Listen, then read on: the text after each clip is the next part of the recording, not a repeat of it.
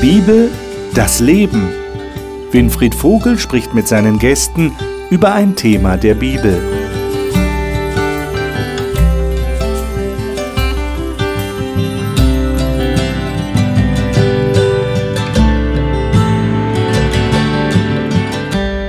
Willkommen zur Talkrunde über die Bibel hier im Studio. Wir haben die letzten Wochen über das Thema nachgedacht, wie verstehen wir das Buch Daniel? Sie können sich sicher erinnern. Und wenn Sie diese Reihe von wichtigen Sendungen noch gar nicht gesehen haben, dann lade ich Sie ein, in die Mediathek zu gehen und dort nachzuschauen. Und da finden Sie sicher sehr interessante Einsichten meiner Gäste in den Runden, die wir da gehabt haben zum Buch Daniel.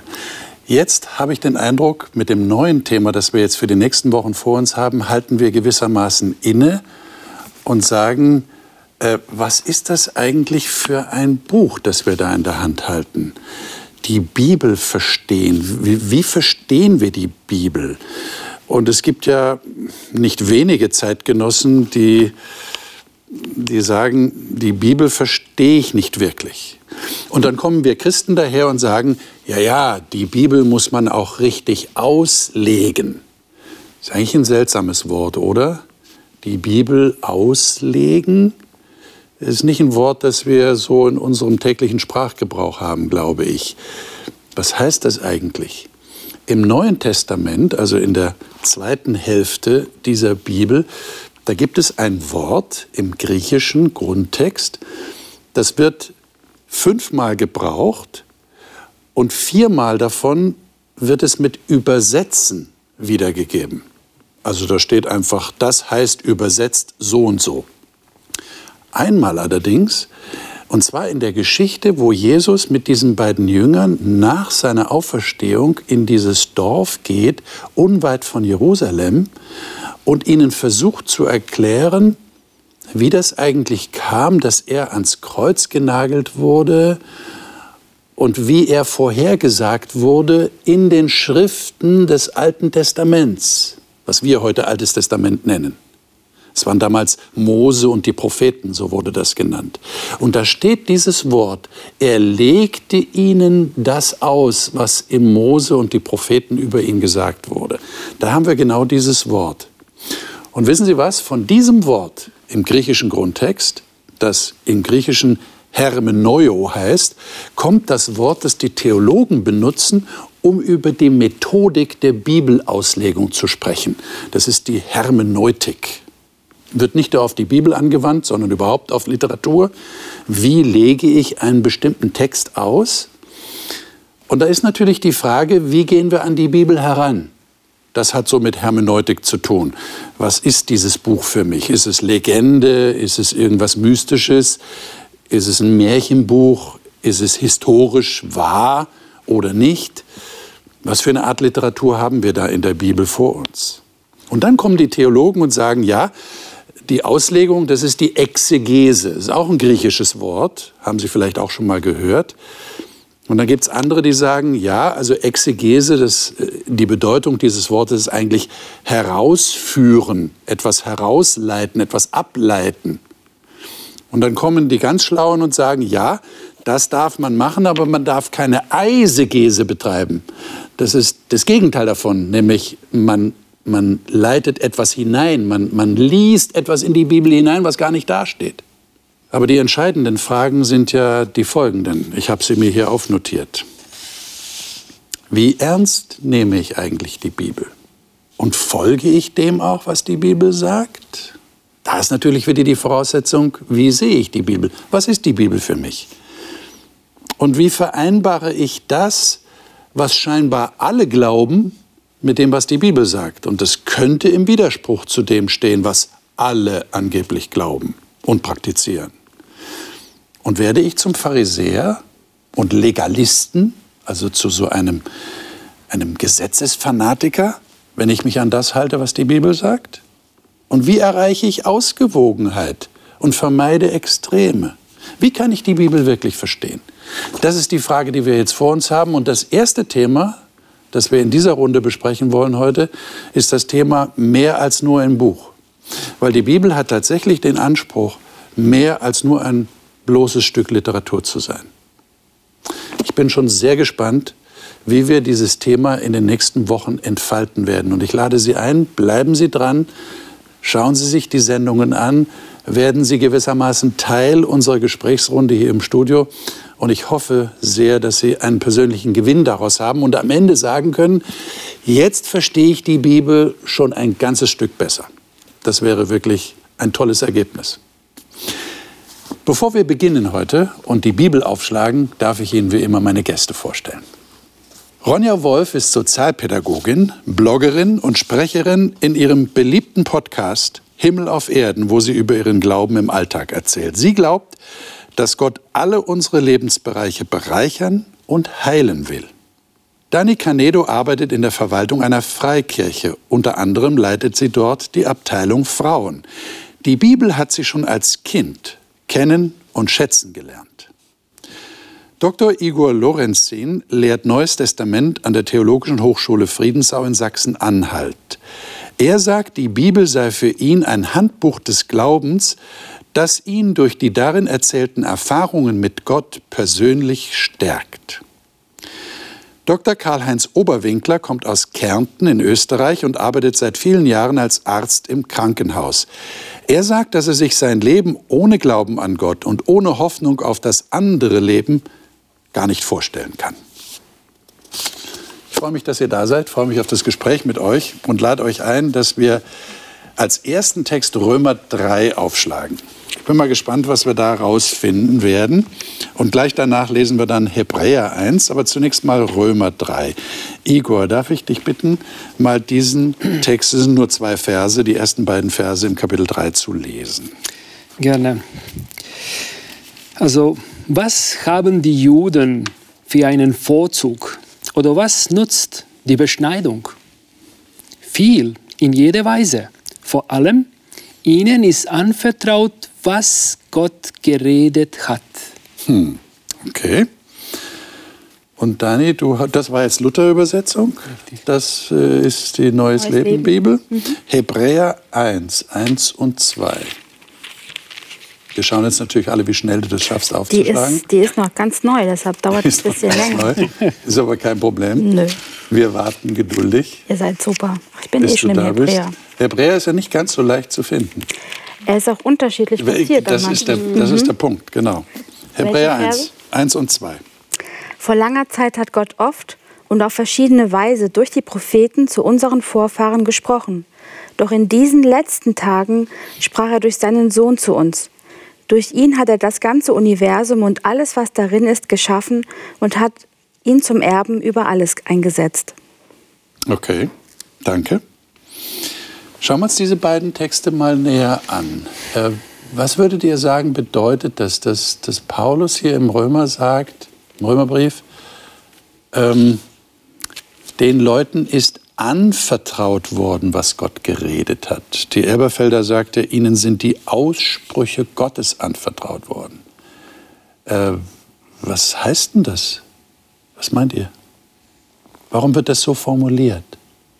Ja, ich glaube schon, dass sich Paulus, und der war ja ein sogenannter Schriftgelehrter, dass sich Paulus in diesem Text und auch im Hebräertext, wo er ja von den Propheten spricht, mhm. durch die Gott gesprochen hat, dass Paulus sich da schon darauf bezieht, dass Gott nicht nur, was ja auch geschieht, zum einzelnen Menschen sprechen kann, sondern dass er bestimmte Teile seiner Botschaft, um es mal so auszudrücken, tatsächlich hat auch sammeln und letztendlich schriftlich niederlegen lassen. Mhm. Darauf, meine ich, bezieht sich Paulus als Schriftgelehrter, dass er sagt, Gott hat in dem Fall uns als Juden, in dem, was wir heute als Altes Testament nennen, seine Aussprüche, seine Botschaften anvertraut und sie auch schriftlich mhm. niederlegen lassen. Also du würdest sagen, das, das deutet auf einen besonderen Prozess hin, der ja. da stattgefunden hat. Ja. Okay.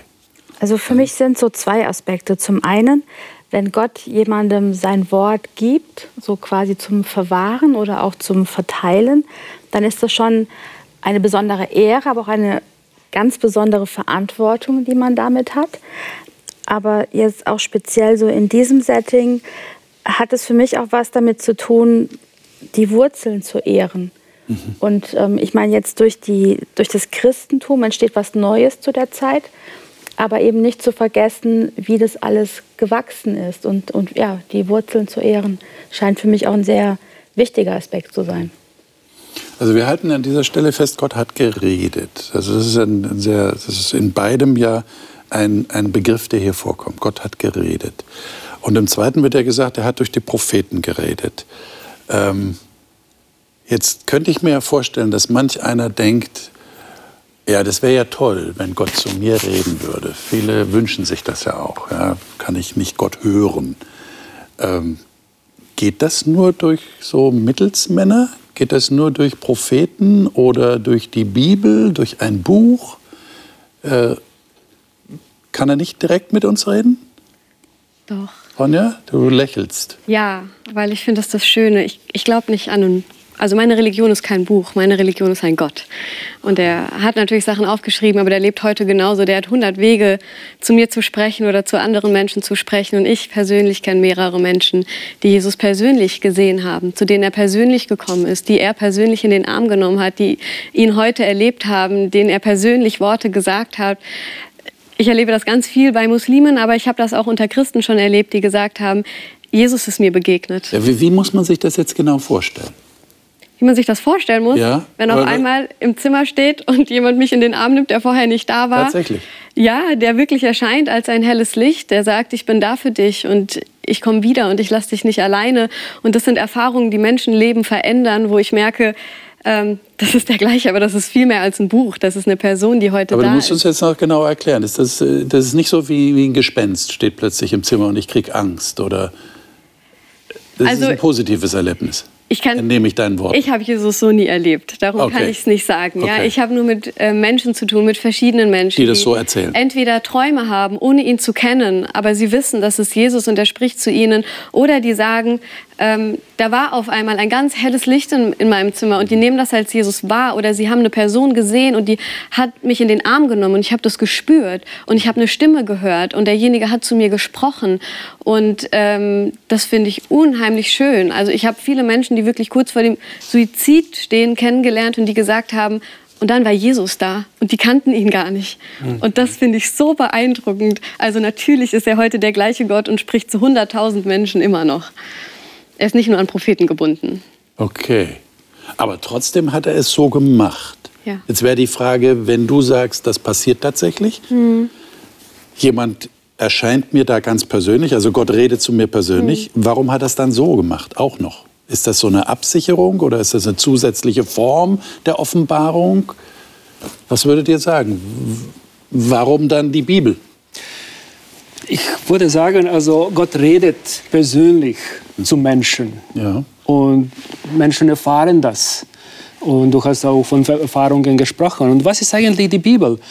Äh, in der Bibel sind Erfahrungen der Menschen mit Gott aufgeschrieben. Das ist eine Sammlung der Erfahrungen, die Menschen mit Gott gemacht haben. Also was hat Mose von Gott erfahren? Wie hat er Gott erlebt? Was hat David mit Gott erfahren? Wie hat er Gott erlebt? Oder Daniel, was hat er mit Gott erlebt? Das ist alles aufgeschrieben, also im Alten Testament, dann im Neuen Testament. Und die Schreiber der Bibel sagen uns, dass Gott geredet hat. Und diese Rede Gottes ist für uns hier aufbewahrt und das sind eigentlich Musterbeispiele.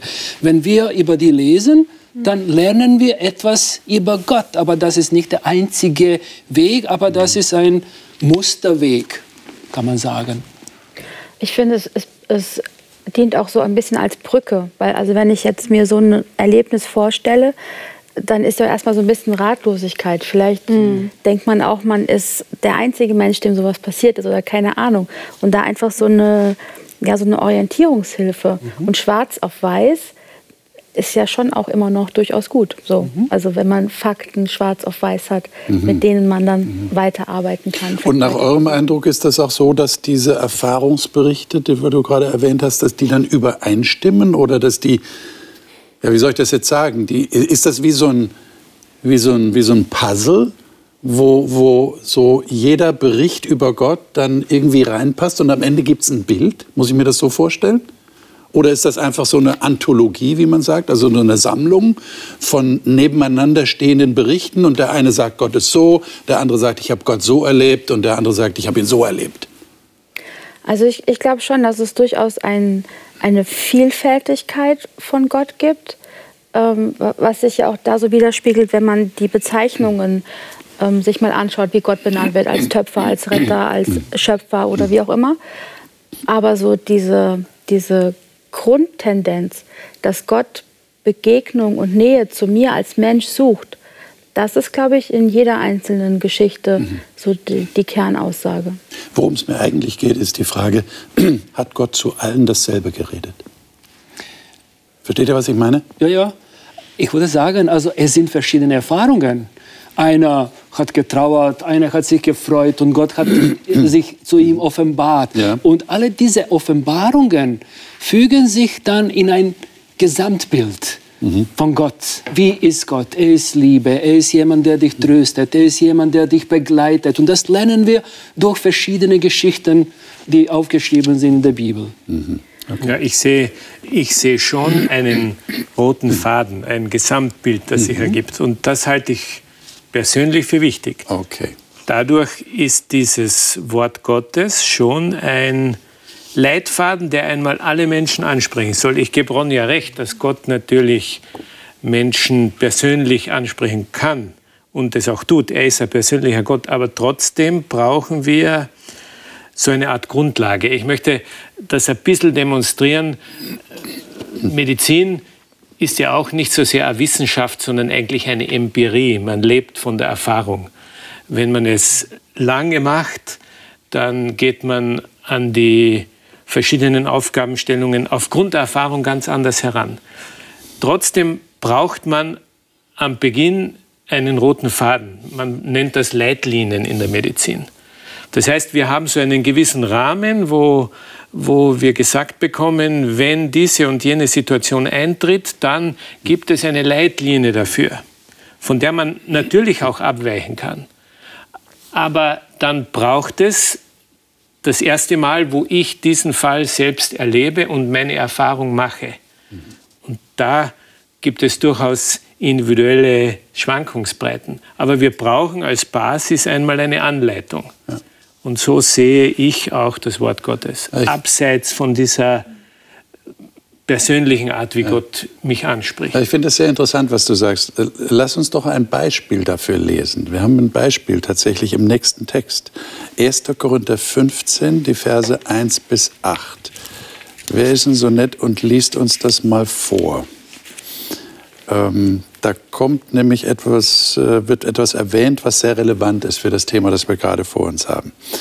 Äh, Ronja, mhm. kannst du das mal lesen aus der auch Neues Leben Bibel? Mhm. Nun will ich euch noch einmal an die gute Botschaft erinnern, liebe Brüder, die ich euch verkündet habe. Ihr habt sie damals angenommen und sie ist auch heute das Fundament eures Glaubens. Durch sie werdet ihr gerettet, wenn ihr daran festhaltet, genauso wie ich sie euch verkündet habe. Es sei denn, ihr seid vergeblich zum Glauben gekommen. Ich habe euch das weitergegeben, was am wichtigsten ist und was auch mir selbst überliefert wurde, dass Christus für unsere Sünden starb genau wie es in der Schrift steht. Er wurde begraben und ist am dritten Tag von den Toten auferstanden, wie es in der Schrift steht. Er wurde von Petrus gesehen und dann von den zwölf Aposteln. Danach sahen ihn mehr als 500 seiner Anhänger auf einmal, von denen die meisten noch leben. Nur einige sind inzwischen gestorben. Dann wurde er von Jakobus gesehen und später von allen Aposteln. Als letzter von allen habe auch ich ihn gesehen so als wäre ich zur falschen Zeit geboren worden. Also ähm, ich, ich sage ja immer wieder, wenn man die Bibel verstehen will, muss man die Frage stellen, warum stehen die Dinge so da, wie sie dastehen?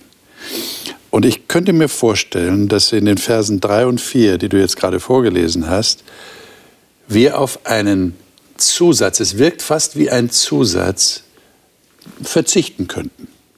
Also wenn da steht, ich habe euch überliefert, was ich empfangen habe, dass Christus für unsere Sünden gestorben ist.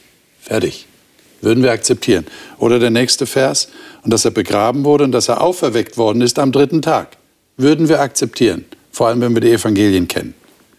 Aber jetzt steht da, wie die Schrift sagt, hast du, glaube ich, vorgelesen, nicht? Mhm. Oder wie die Schriften sagen. Warum betont der Paulus das? Warum ist das so wichtig?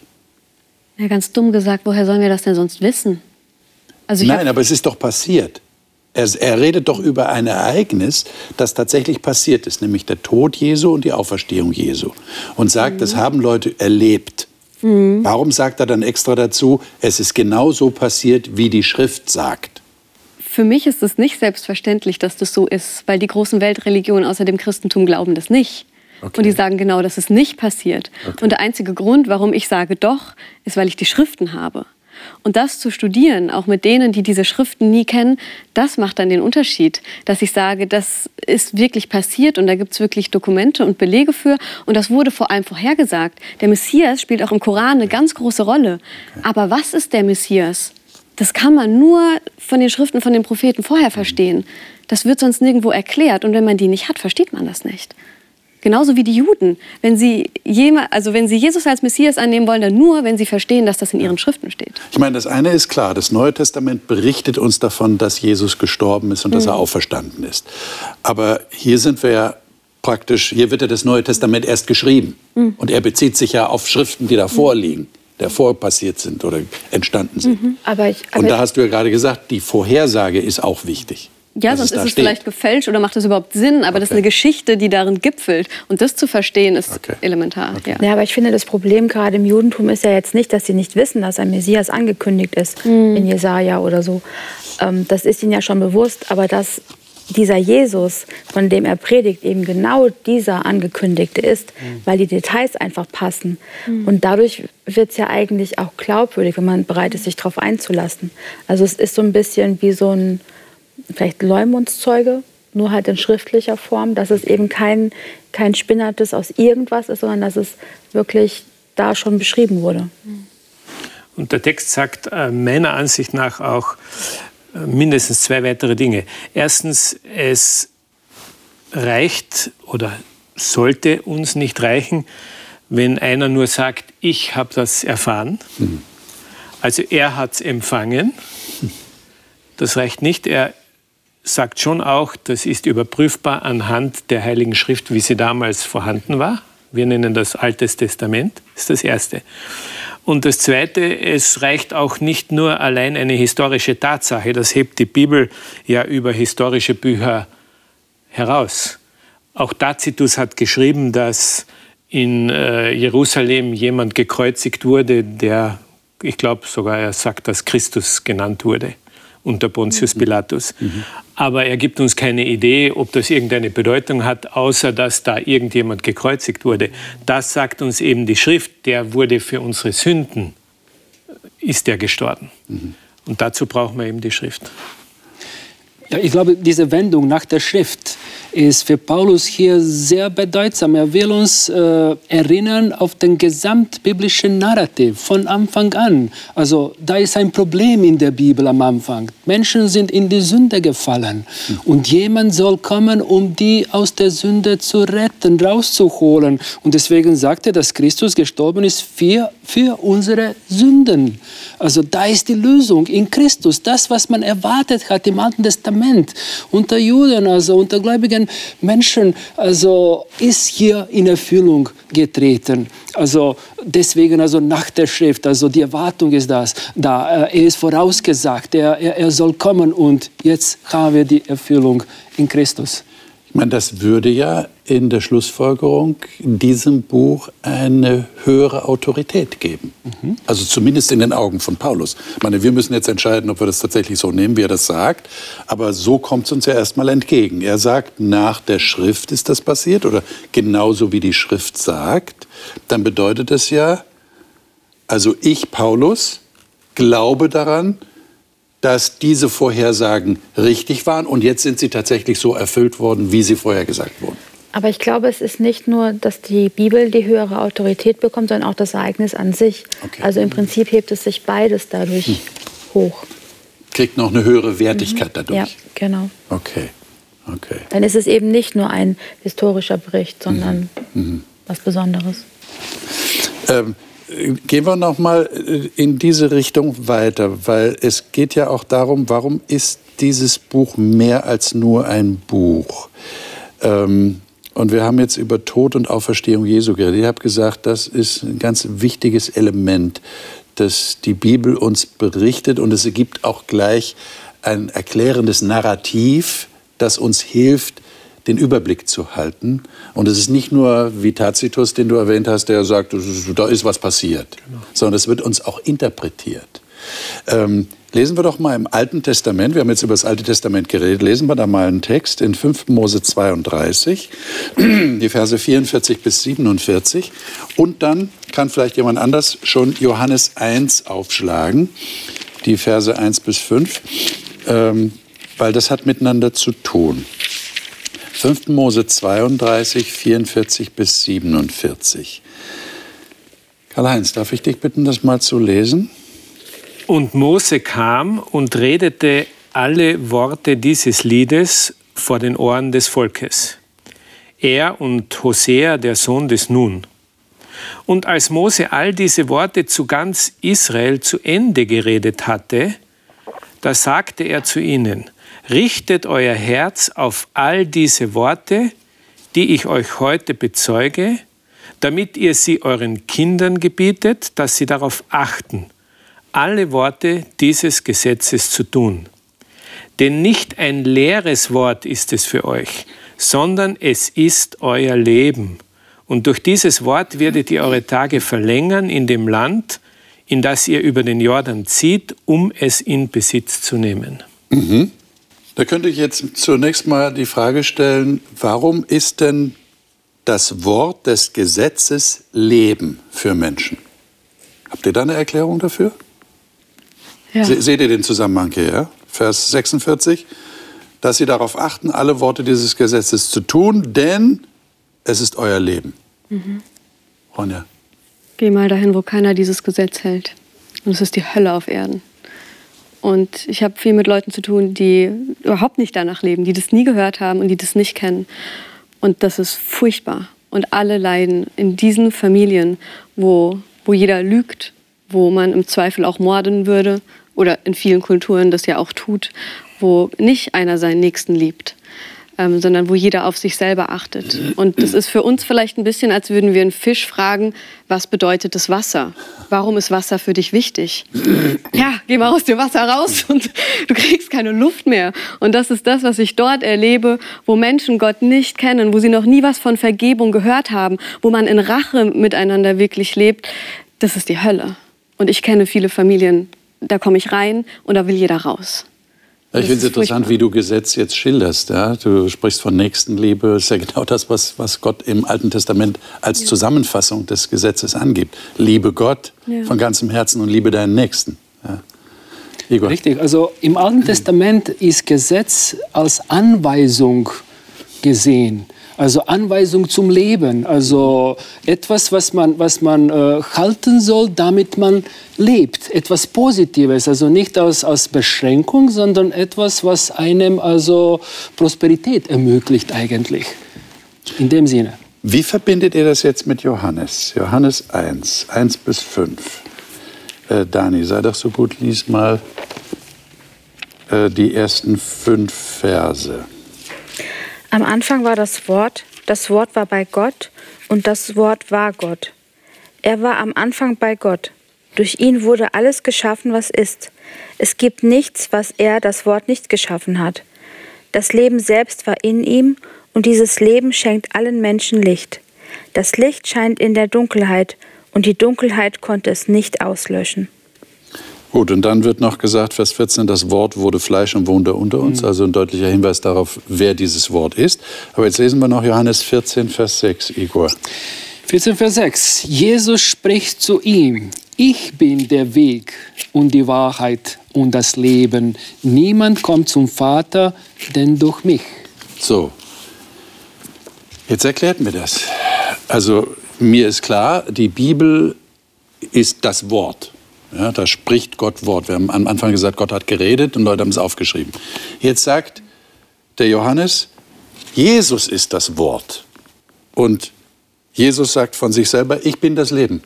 Jetzt haben wir eben gehört, das Gesetz ist das Leben. Es gibt den Rahmen für ein gutes Leben. Äh, könnt ihr da irgendwie mal so einen Kreis drum machen und mir erklären, was das jetzt miteinander zu tun hat? Das weiß ich nicht, aber ich kann dir sagen, was ich darüber denke. also, Vielleicht ist das dasselbe. Schauen wir mal. Ähm, also ich meine, diese, diese, gerade diese ersten Verse in Johannes 1 sind ja schon also die kenne ich ja jetzt schon so ein bisschen. Ja. Aber jetzt tatsächlich in der Kombination mit den Versen aus 5. Mose, wo ja, wenn man vorher dann dieses Abschiedslied im Prinzip von Mose sich auch nochmal im Detail anschaut, und er dann sagt, diese Worte sind Leben und es geht darum, wie Leben gelingt. Und wenn dann hier davon die Rede ist, dass ja Gott das Wort ist und ich dann auch nochmal zurückspringe in 1. Mose, wo die ganze Menschheitsgeschichte oder die ganze Weltgeschichte beginnt und Gott spricht, und Leben entsteht daraus, dann hat für mich Gesetz nichts mehr damit zu tun, dass ich in einer Ortschaft maximal 50 km/h fahren darf, sonst werde ich geblitzt, sondern dann beschreibt es wirklich, wie gemeinsames Leben mit anderen Menschen, aber eben auch in der Beziehung zu Gott gelingen kann. Und wenn ich mir da nicht sicher bin oder das Gefühl habe oder, oder die Weisheit und das Wissen habe, dass es mir tatsächlich nicht gelingt, dann ist da eben auch Jesus, der Mensch ist und wie er die Brücke baut dass ich wirklich bei Gott und mit Gott sein kann. Mhm. Okay. Ja, ich denke, äh, es ist schon wichtig auch zu sehen, dass wenn die Bibel von Leben spricht, dann meint sie einerseits natürlich, so wie ihr gesagt habt, ge gelingendes Leben. Also ich habe meine 56 Jahre jetzt und weiß nicht, wie viel es noch werden. Und das Leben soll für uns alle möglichst gut gelingen. Das wissen wir, dass das aber, naja, von vielen Faktoren abhängig ist, die man leider nicht beeinflussen kann. Wenn ich Karl-Heinz in Syrien aufgewachsen wäre, mhm. dann hätte ich jetzt viel weniger Chancen zu sagen, das Leben läuft eigentlich ganz gut. Mhm. Und deswegen sagt die Bibel ja, äh, das eigentliche Leben, da wo sie uns hinbringen will, ist das, was die Bibel ewiges Leben nennt. Also ein neues Leben, ein gelungenes Leben. Das ist ja die große biblische Hoffnung. Das hängt auch mit dieser Auferstehungshoffnung zusammen. Mhm. Nicht? Und das finden wir eben in diesem Wort. Das macht es so besonders. Und das ist möglich geworden und da haben wir die Verbindung durch Jesus Christus. Deswegen sagt, sagt der Eingangstext, den wir ganz am Anfang gelesen haben, Gott offenbart sich in seinem Wort durch die Propheten, aber dann kam sein Sohn ganz etwas Besonderes, weil der nämlich nicht nur gezeigt hat, wie Gott so ist, sondern weil der das auch erledigt hat, was im Alten Testament ja, in, in einer Art Vorausschau äh, beschrieben wurde. Mhm. Und das meint die Bibel meinem Verständnis nach, was sie, wenn sie von Leben spricht, umfassend, nicht nur mhm. unser Leben, wie wir es heute hier kennen. Mhm. Bitte. Okay, also ich saß vielleicht ganz kurz so als Anekdote. Ich saß letztens einer Freundin gegenüber und wir haben uns unterhalten und sie hat mir von ihrem Leben erzählt und auch darüber, wie sie gar keine Liebe für ihren Mann zum Beispiel hat, überhaupt nicht. Und was anderes in ihrer Familie auch überall schief geht und wie sie miteinander umgehen und was für mich wirklich manchmal schwer zu hören ist. Und äh, wenn ich ihr sage, was Liebe wirklich ist und wie das heißt, dann guckt sie mich groß an und sagt, ja, das kann ich nicht. Das kann ja auch keiner wo soll ich das denn herkriegen? Also das ist völlig unmöglich. Und wenn ich dann noch sage, geh hin und vergib diesen Menschen, die dich vielleicht misshandelt haben, all das, was sie dir angetan haben, dann ist sie maximal überfordert damit und kann damit überhaupt nichts anfangen. Und das ist für mich, es geht ja nicht nur darum, dass uns hier jemand sagt, was gut wäre zu tun. Das ist schön und gut, das kriegt keiner von uns hin. Je schwieriger, desto weniger.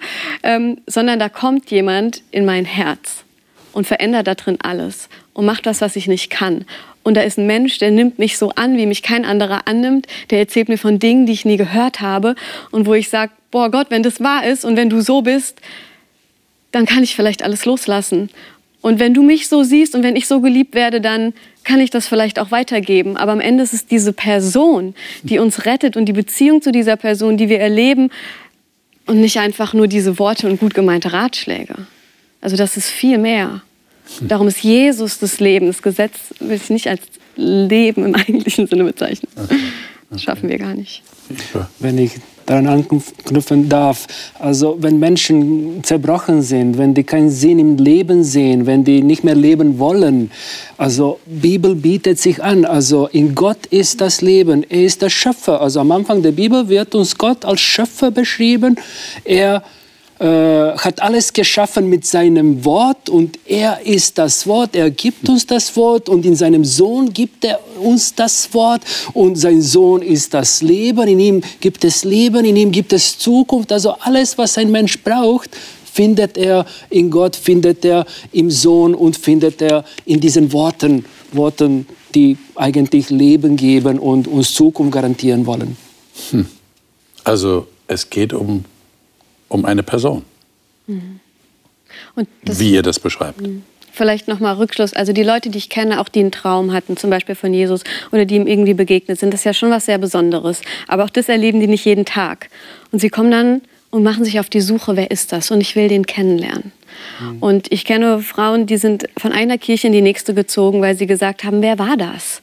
Und diese Person dann wirklich kennenzulernen, Jesus kommt nicht als Lehrer und erzählt alles das Gleiche nochmal jedem persönlich, warum auch immer, sondern er führt uns hier hin und sagt, guck mal, so bin ich und das bin ich und das habe ich euch schon alles gesagt und es ist für jeden das Gleiche auf dieser Welt und ich habe eine Geschichte mit jedem hier und die führt uns alle zusammen und ich glaube, das ist ja, auf jeden Fall unheimlich bereichernd, diese Person einfach mehr kennenzulernen. Und die Geschichte, was diese Person für uns getan hat in den ganzen letzten tausend Jahren, das gibt ja ein Traum nicht her und das verändert unsere Weltsicht, er zeigt uns den Weg, den wir dann wirklich in unserem Leben gehen können. Das noch viel mehr dazu. Hm. Interessant. Ich würde noch gern zwei kurze Verse mit euch lesen. Und zwar, oder eigentlich sind es drei. Johannes 14, 26. Johannes 15, 26 und Johannes 17, 17. Alles im Johannesevangelium. Wer mag das mal lesen? Vielleicht Karl-Heinz 14, 26, Dani 15, 26 und Ronja 17, 17. Einfach mal hintereinander lesen. Also ich beginne mal, wenn Johannes 14, Vers 26, genau. ähm, der Beistand aber, der Heilige Geist, den der Vater senden wird in meinem Namen, der wird euch alles lehren und euch an alles erinnern, was ich euch gesagt habe. Doch ich werde euch den Ratgeber schicken, den Geist der Wahrheit. Er wird vom Vater zu euch kommen und wird mein Zeuge sein. Mhm. Reinige sie und heilige sie, indem du sie deine Worte der Wahrheit lehrst. Hm. Griechisch, dein Wort ist die Wahrheit. Dein Wort ist die Wahrheit, genau. genau. Ähm, was würdet ihr sagen, will die Bibel an dieser Stelle uns mitteilen? Wir haben jetzt erfahren, es geht um Leben, es geht um eine Person, die selber das Leben ist und uns das Leben vermitteln will, nämlich das Leben, das Gott für jeden von uns im Sinn hat. Und jetzt kommt hier etwas mystisch Anmutendes dazu. Ein Heiliger Geist, der uns belehrt und er ist der Geist der Wahrheit. Ähm, wir werden ja noch in den nächsten Wochen eingehender darüber zu sprechen haben, aber mal an dieser Stelle die Frage, äh, reicht unser Verstand nicht aus, unsere fünf Sinne, um das zu erfassen? Ihr habt doch vom Anfang, am Anfang davon geredet, äh, das sind so Erfahrungsberichte, wie jeder Gott erlebt. Das hat mit meinen fünf Sinnen zu tun, oder? Aber hier steht, der Heilige Geist muss euch da irgendwie helfen. Oder wie versteht ihr das? Also ich, ich glaube, wenn ich aus, also mit meiner Geschichte komme und anfange zu lesen, dann lese ich auch viel eigene Geschichte da rein. Und um Gott oder die Wahrheit zu erkennen, wie sie wirklich ist und zu sehen, wie Gott wirklich ist, brauche ich göttliche Weisheit. Hm. Und ich kriege sie ja auch. Also ich darf ja darum beten und ich bekomme sie ja auch.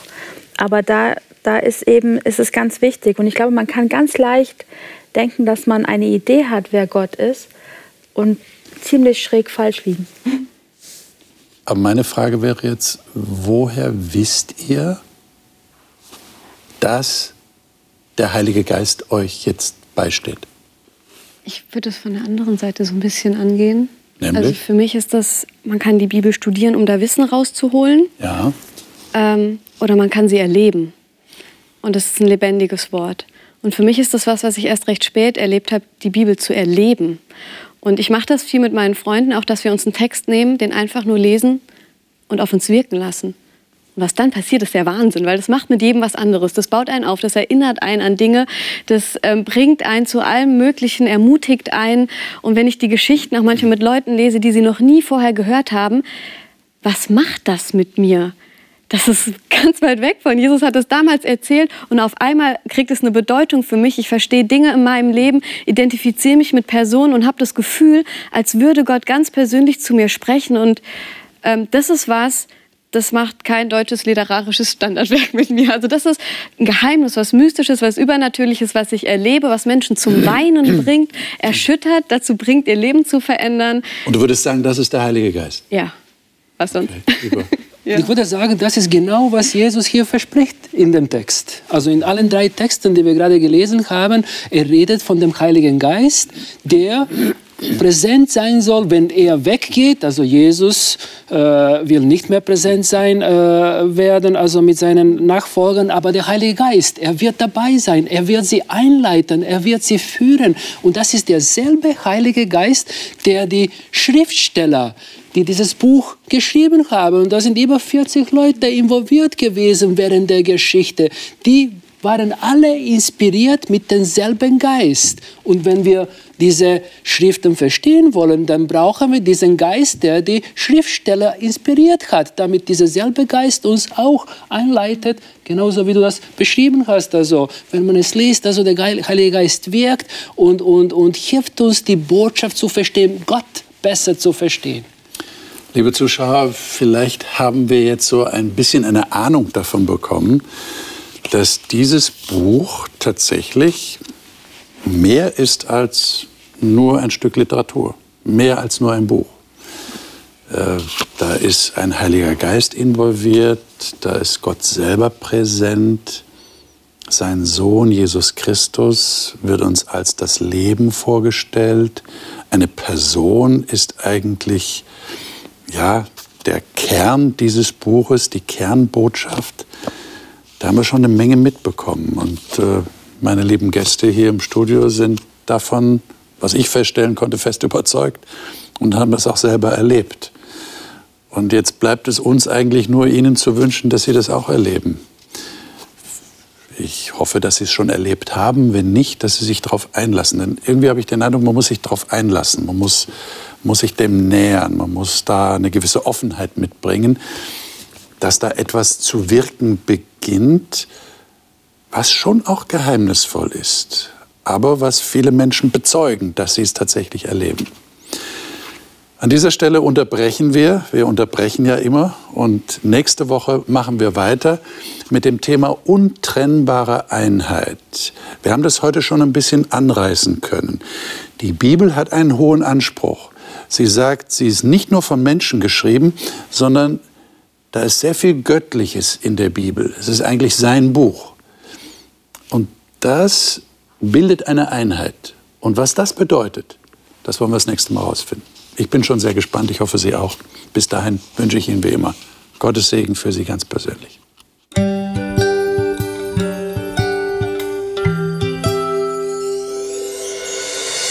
Sie hörten auf Hope Radio die Bibel, das Leben mit Winfried Vogel und seiner Gesprächsrunde.